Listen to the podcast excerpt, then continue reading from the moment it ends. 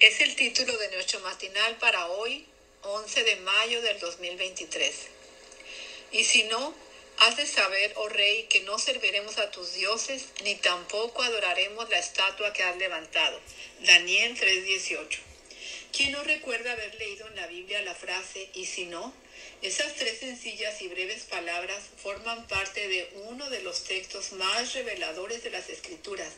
De acuerdo con la Septuaginta, la versión griega del Antiguo Testamento, en el año decimoctavo de su reinado, Nabucodonosor hizo una estatua de oro y ordenó que todos los ciudadanos de su reino tenían que inclinarse y adorar la estatua de oro.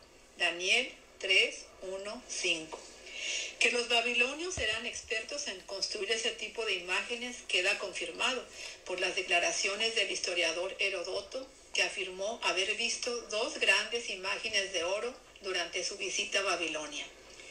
El rey ordenó que todos se inclinaran ante la estatua y que quien osara no rendir culto a la imagen fuera lanzado al horno de fuego. Y se sabe que Nabucodonosor era capaz de eso y más. En Jeremías 29-22 la gente recordaba a Sedequías y a Acab, que no son los reyes, a quienes asó al fuego el rey de Babilonia. Quizás el miedo a morir en las llamas haya sido la razón por la que todos los participantes, excepto tres jóvenes, expresaron su tributo a la idolátrica imagen. Sadrach, Mesach y Abednego no se doblaron ante la estatua, y de inmediato el rey los amenazó con la pena de muerte.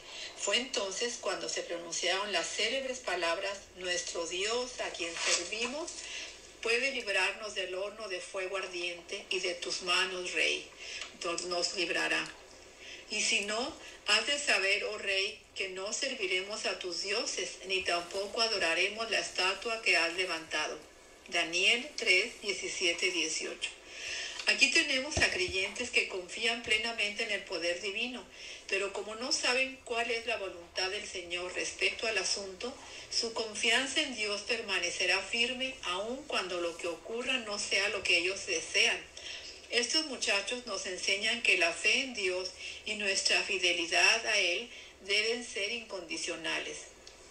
Quizás te hayas preguntado, ¿y si no me sana? ¿Y si no me da el trabajo? ¿Y si no hace el milagro que quiero, cuáles son los sí y no que forman parte de tu experiencia. Comprométete hoy a afirmar y si no recibo lo que estoy pidiendo, igualmente seguiré siendo fiel a Dios. Amén.